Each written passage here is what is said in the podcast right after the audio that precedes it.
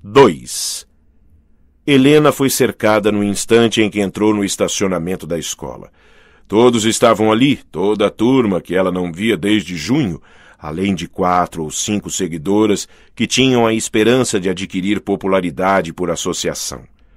Ela aceitou um por um os abraços de boas-vindas de seu grupo.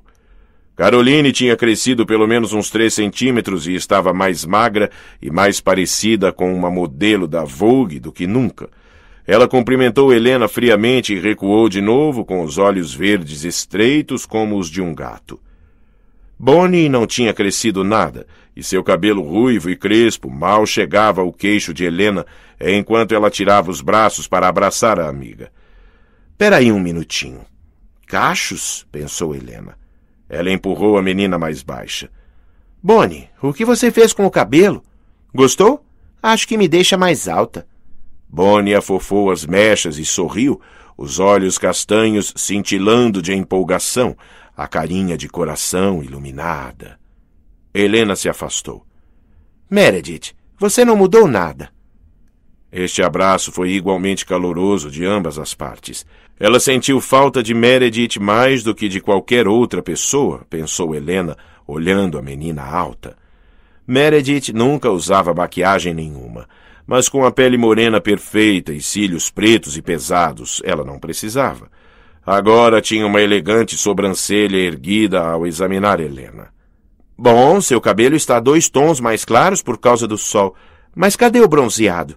Pensei que você tivesse ficado na Riviera Francesa. Você sabe que nunca me bronzeio.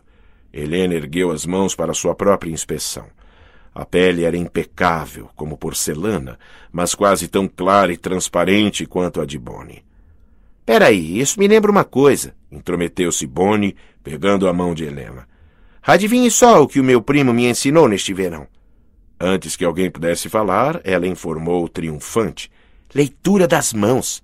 Houve grunhidos e alguns risos.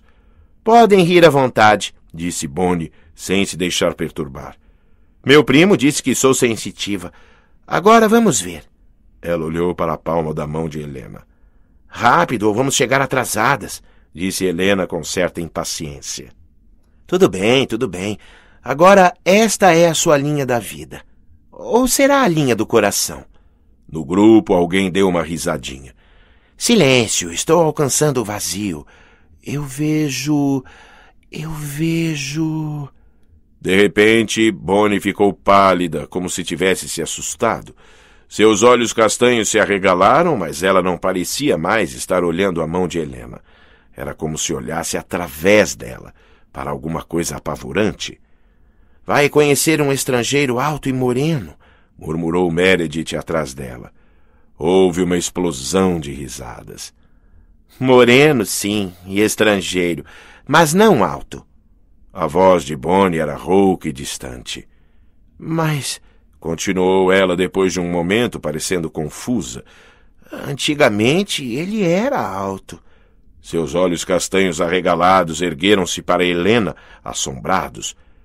Mas isso é impossível, não é?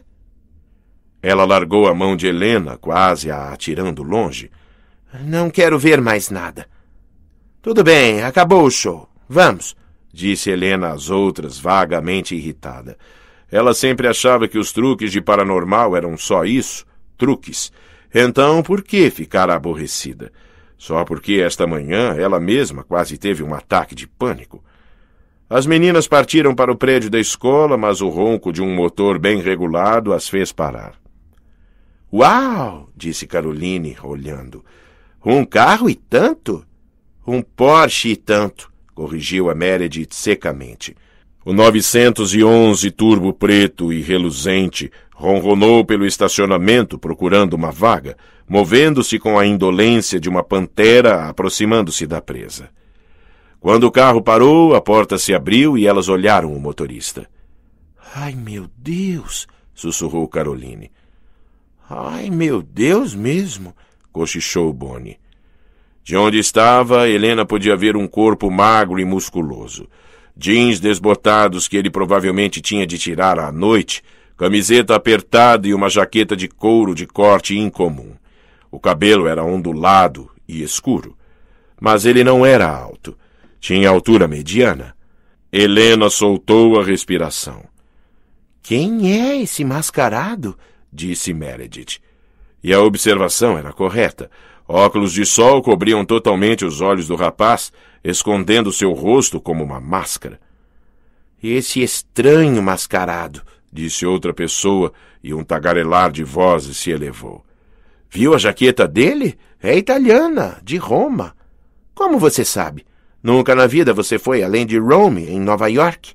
Epa, Helena está com aquele olhar de novo. O olhar da caçadora. É melhor que o baixo moreno e bonito tenha cuidado. Ele não é baixo, é perfeito. Em meio à tagarelice, a voz de Caroline de repente se destacou. Ah, dá um tempo, Helena. Você já tem um match. O que mais você quer? O que pode fazer com dois que não pode fazer com um? A mesma coisa, só que por mais tempo, disse Meredith numa voz arrastada, e o grupo se dissolveu em risos. O menino tinha trancado o carro e andava para a escola. Despreocupadamente, Helena partiu atrás dele, as outras meninas em seu encalço num grupo estreito. Por um instante a irritação borbulhou dentro dela. Será possível que não podia ir a lugar nenhum sem um desfile em seus calcanhares? Mas Meredith pegou o olhar dela e ela sorriu a contragosto. Noblesse oblige, disse Meredith delicadamente. Como é? Se quer ser a rainha da escola, tem que aguentar as consequências. A declaração fez Helena franzir a testa enquanto elas entravam no prédio. Um longo corredor se estendia à frente e uma figura de jeans e jaqueta de couro desaparecia por uma porta à frente. Helena reduziu o passo ao seguir para a secretaria, finalmente parando para olhar pensativamente as mensagens no quadro de cortiça ao lado da porta. Havia uma grande janela ali, através da qual toda a sala ficava visível. As outras meninas olhavam abertamente pela janela e riam. Bela visão de trás. Isso definitivamente é uma jaqueta Armani. Acha que ele é de outro estado? Helena aguçava os ouvidos, tentando escutar o nome do menino. Parecia haver uma espécie de problema ali. A senhora Clark, a secretária de admissão, olhava uma lista e sacudia a cabeça. O menino disse alguma coisa e a senhora Clark ergueu as mãos num gesto de o que eu posso fazer? Ela passou o dedo pela lista e sacudiu a cabeça de novo, conclusivamente. O menino começou a se virar, depois voltou. E quando a senhora Clark olhou para ele de novo, sua expressão se transformou.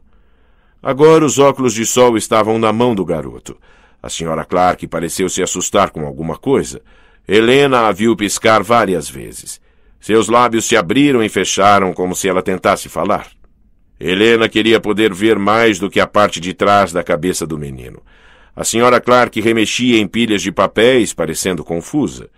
Por fim, encontrou uma espécie de formulário e escreveu nele. Depois o virou e empurrou para o garoto. O menino escreveu brevemente no formulário, assinando, provavelmente, e o devolveu. A senhora Clark fitou o papel por um segundo, depois remexeu em outra pilha de papéis, passando-lhe por fim o que parecia um horário de aulas. Os olhos dela não desgrudavam do menino enquanto ele o pegava, inclinava a cabeça para agradecer e se virava para a porta. Helena agora estava louca de curiosidade. O que tinha acontecido ali?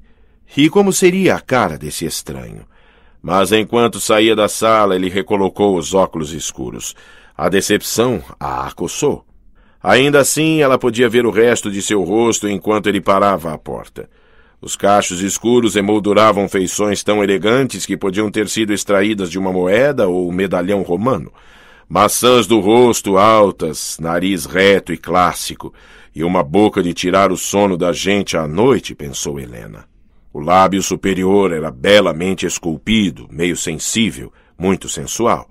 A tagarelice das meninas no corredor parou como se alguém tivesse desligado um interruptor.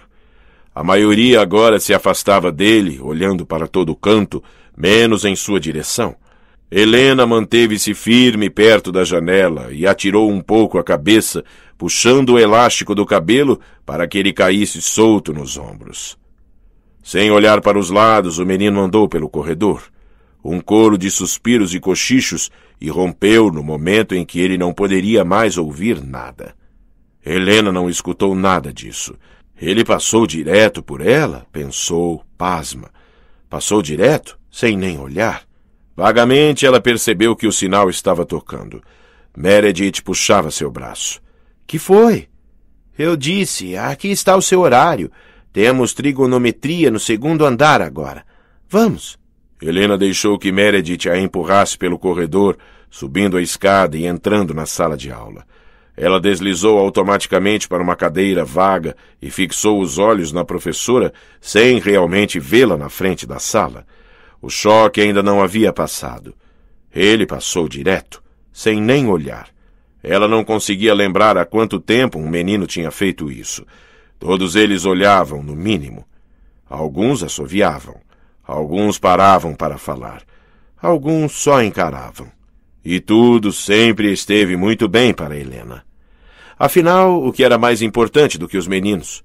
Eles eram o ponto de referência de sua popularidade, de sua beleza, e eles podiam ser úteis para todo tipo de coisas. Às vezes eles eram excitantes, mas em geral isso não durava muito. Às vezes eles davam calafrios desde o início. A maioria dos meninos, refletiu Helena, era como filhotinhos de cachorro. Lindos, mas dispensáveis. Muito poucos podiam ser mais do que isso, podiam se tornar amigos de verdade, como Matt. Ah, Matt. No ano anterior, ela tivera esperanças de que ele fosse o cara que procurava, o menino que poderia fazê-la sentir. Bom, alguma coisa a mais. Mais do que o prazer que vinha do triunfo ao realizar uma conquista, o orgulho de mostrar sua nova aquisição para as outras meninas. E Helena passara mesmo a sentir um forte afeto por Matt. Mas no verão, quando ela teve tempo para pensar, percebeu que o afeto era de uma prima ou irmã. A senhorita Halpern entregava os livros de trigonometria. Helena pegou o dela mecanicamente e escreveu o nome no interior, ainda imersa em pensamentos. Ela gostava mais de Matt do que de qualquer outro menino que conhecia, e era por isso que ia ter que dizer a ele que acabara. Ela não soube como lhe dizer isso por carta. Não sabia como dizer a ele agora. Não era medo de que ele desse um ataque. Ele simplesmente não entenderia. Ela mesma não entendia direito. Era como se Helena sempre estivesse procurando alguma coisa. Só que quando ela pensava ter conseguido, não era aquilo. Não foi com Matt, nem com nenhum dos meninos que teve. E depois tinha de começar tudo de novo. Felizmente, sempre havia material novo. Nenhum menino até agora resistira a ela e nenhum menino a ignorara. Até agora. Até agora. Lembrando o momento no corredor, Helena descobriu que seus dedos estavam agarrados à caneta. Ela ainda não acreditava que ele a havia esnobado daquela maneira. O sinal tocou e todos saíram da sala, mas Helena parou na porta. Mordeu o lábio, olhando o rio de alunos que fluía pelo corredor. Depois localizou uma das seguidoras do estacionamento. Francis, vem cá! Francis se aproximou ansiosamente, a cara iluminando-se. Olha, Francis, se lembra daquele menino hoje de manhã? Com o Porsche e aquele uh, patrimônio todo? Como eu poderia esquecer? Bom, eu quero o horário das aulas dele. Pegue na secretaria se puder, ou copie dele se for preciso. Mas consiga. Francis pareceu surpresa por um momento, depois sorriu e assentiu. Tudo bem, Helena, eu vou tentar. Reencontro você no almoço, se conseguir alguma coisa. Obrigada. Helena viu a menina ir. Sabe de uma coisa? Você é mesmo maluca disse a voz de Meredith no ouvido dela. Para que serve ser rainha da escola se eu não puder usar uma súdita de vez em quando? respondeu Helena calmamente. Aonde eu vou agora? Conhecimentos gerais. Tome, pegue você mesma. Meredith empurrou um horário para ela. Tenho que correr para a aula de química. Até mais. A aula de conhecimentos gerais e o resto da manhã passaram num borrão, Helena esperava ter outro vislumbre do novo aluno, mas ele não estava em nenhuma de suas turmas. Matt estava em uma delas e ela sentiu uma agonia quando os olhos azuis dele encontraram os dela com um sorriso. Depois do sinal do almoço, ela olhava para a direita e à esquerda, cumprimentando quem passava por ela a caminho do refeitório. Caroline estava do lado de fora, numa pose despreocupada, junto a uma parede, de queixo erguido, os ombros para trás, os quadris para a frente. Os dois meninos com quem ela falava se calaram e se cutucaram ao verem Helena se aproximar. Oi, disse Helena brevemente aos meninos e para Caroline. Pronta para ir comer? Os olhos verdes de Caroline mal se voltaram para Helena e ela tirou o cabelo ruivo e brilhante do rosto. Onde? Na mesa real? disse ela. Helena tomou um susto. Ela e Caroline eram amigas desde o jardim da infância e elas sempre competiam de bom humor. Mas ultimamente alguma coisa acontecera com Caroline. Ela começara a levar a rivalidade cada vez mais a sério e agora Helena estava surpresa com a amargura na voz da menina. Bom, não seria assim se você fosse uma plebeia, disse ela alegremente. Ah, nisso você tem razão, disse Caroline, voltando-se para encarar Helena. Aqueles olhos verdes de gata estavam semicerrados e enevoados, e Helena ficou chocada com a hostilidade que viu ali. Os dois meninos sorriram inquietos e se afastaram. Caroline não pareceu perceber. Muita coisa mudou enquanto você esteve fora neste verão, Helena, continuou ela. E talvez sua época no trono tenha passado. Helena corou. Podia sentir.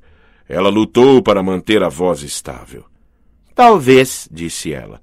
Mas se eu fosse você, ainda não compraria um cetro, Caroline. Ela se virou e foi para o refeitório. Foi um alívio ver Meredith e Bonnie e Francis ao lado delas. Helena sentiu o rosto esfriar enquanto escolhia o almoço e ia se juntar às meninas. Ela não deixaria que Caroline a perturbasse. Não ia pensar em Caroline em momento nenhum. Consegui, disse Francis, agitando uma folha de papel enquanto Helena se sentava. E eu tenho informações quentes, disse Bonnie, cheia de importância. Helena, ouve só isso. Ele está na minha turma de biologia e eu me sentei bem de frente para ele. O nome dele é Stefan. Stefan Salvatore. E ele é da Itália. E está hospedado com a velha senhora Flowers nos limites da cidade. Ela suspirou. Ai, ele é tão romântico. Caroline deixou cair os livros e ele os pegou para ela. Helena franziu a cara. Mas que falta de jeito de Caroline. O que mais aconteceu? Bom, foi só isso. Ele não chegou a falar com ela. Ele é muito misterioso, entendeu? A senhora Endicott, minha professora de biologia, tentou fazer com que ele retirasse os óculos, mas ele não tirou. Ele tem um problema de saúde. Que problema de saúde? Eu não sei. Talvez seja terminal e os dias dele estejam contados. Isso não seria romântico? Ah, muito, disse Meredith. Helena olhava a folha de papel de Francis, mordendo o lábio. Ele está no meu sétimo tempo, História Europeia. Alguém mais está nessa turma? Eu, disse Bonnie. E acho que a Caroline também. Ah, e talvez o Matt. Ele disse alguma coisa ontem sobre a sorte que tinha pegando o Sr. Tanner. Maravilhoso, pensou Helena, pegando um garfo e apunhalando o purê de batatas. Parecia que o sétimo tempo ia ser extremamente interessante. Stefan estava feliz porque o dia de aula estava terminando. Ele queria sair daquelas salas e corredores apinhados só por alguns minutos. Tantas mentes, a pressão de tantos padrões de pensamento, tantas vozes mentais que o cercavam, deixava-o atordoado. Já fazia anos que ele estivera num enxame de gente como esse. Uma mente em particular se destacava das outras. Estava entre aquelas que o olharam no corredor principal do prédio da escola. Ele não sabia como era ela, mas sua personalidade era poderosa. Stefan tinha certeza de que a reconheceria. Até agora, pelo menos, ele sobrevivera ao primeiro dia de embuste. Tinha usado os poderes duas vezes e com parcimônia, mas estava cansado e admitiu com tristeza, faminto. O coelho não fora suficiente. Preocupe-se com isso depois. Ele encontrou sua última sala de aula e se sentou. E de imediato sentiu a presença daquela mente de novo. Ela brilhava à beira de sua consciência, uma luz dourada, suave e, no entanto, vibrante. E pela primeira vez ele pôde localizar a menina de onde vinha a luz. Estava sentada bem na frente dele. No instante em que Stefan pensava nisso, ela se virou e ele viu seu rosto. Foi uma luta para Stefan não ofegar de choque. Caterine. Mas é claro que não poderia ser. Caterine estava morta. Ninguém sabia disso melhor do que ele. Ainda assim, a semelhança era sobrenatural. Aquele cabelo dourado, tão claro que quase parecia tremeluzir, aquela pele cremosa que sempre o fazia pensar em cisnes ou alabastro, corando num rosa fraco acima das maçãs do rosto. E os olhos. Os olhos de Caterine tinham uma cor que ele nunca vira antes. Mais escuros do que o azul do céu, saturados como lápis lazuli em sua tiara de joias na cabeça. Essa menina tinha os mesmos olhos. E estavam fixos nele enquanto ela sorria. Ele baixou a cabeça e se desviou do sorriso rapidamente. De todas as coisas, não queria pensar em Caterine. Não queria olhar para ela, que o lembrava dela, e não queria sentir mais a presença dela. Ele manteve os olhos na mesa, bloqueando sua mente com a maior intensidade que pôde. E por fim, lentamente, ela se virou de novo. Ela estava magoada. Mesmo através do bloqueio, ele podia sentir isso. Ele não se importava. Na realidade, Stefan ficou feliz e teve esperanças de que isso a mantivesse afastada dele. Além dessa esperança, ele não tinha nenhum sentimento por ela. Ele ficou dizendo isso a si mesmo enquanto estava sentado, o zunido da voz do professor derramando-se nele sem ser ouvida. Mas ele podia sentir um toque sutil de um perfume. Violetas, pensou ele.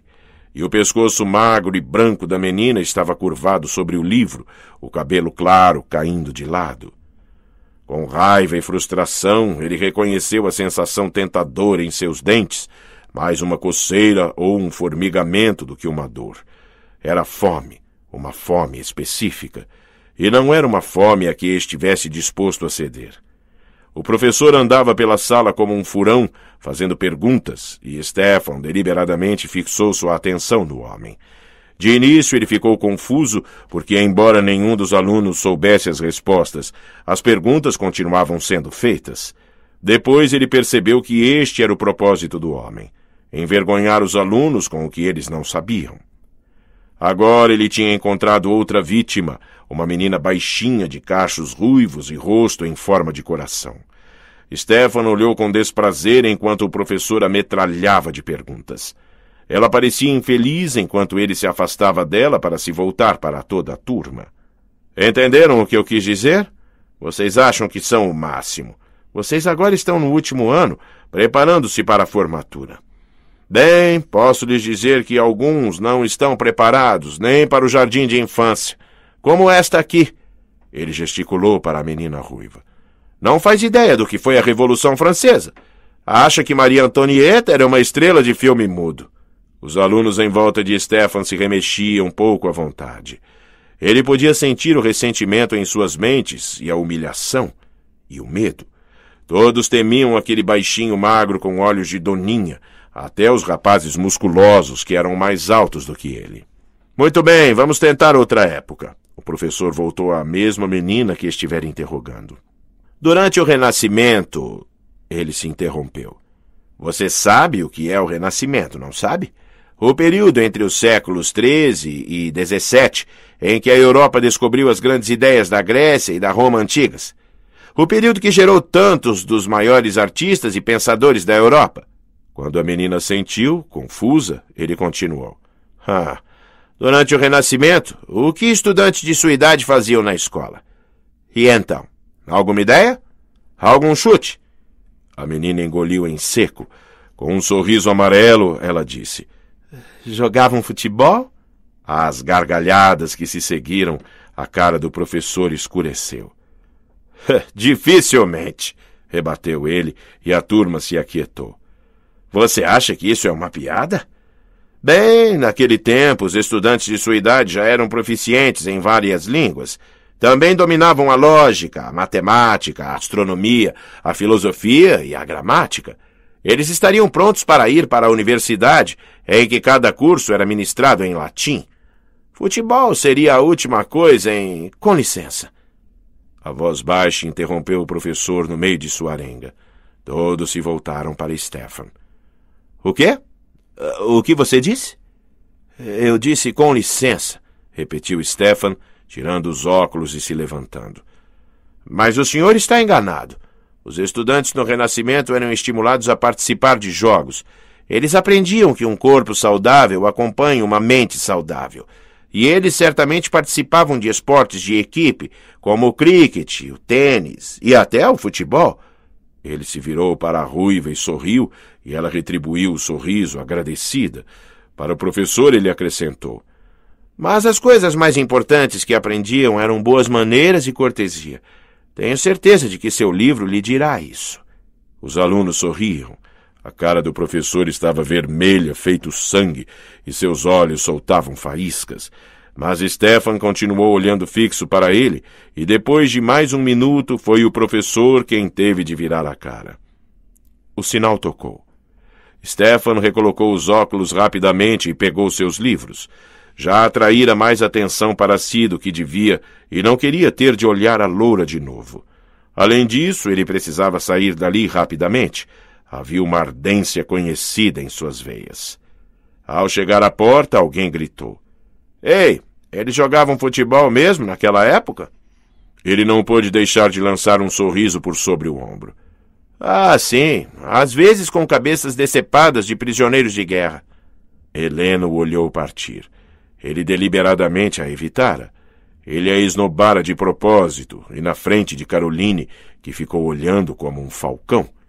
Lágrimas ardiam em seus olhos, mas no momento só uma ideia queimava em sua mente. Ela o teria, mesmo que isso a matasse. Mesmo que matasse os dois, ele seria dela.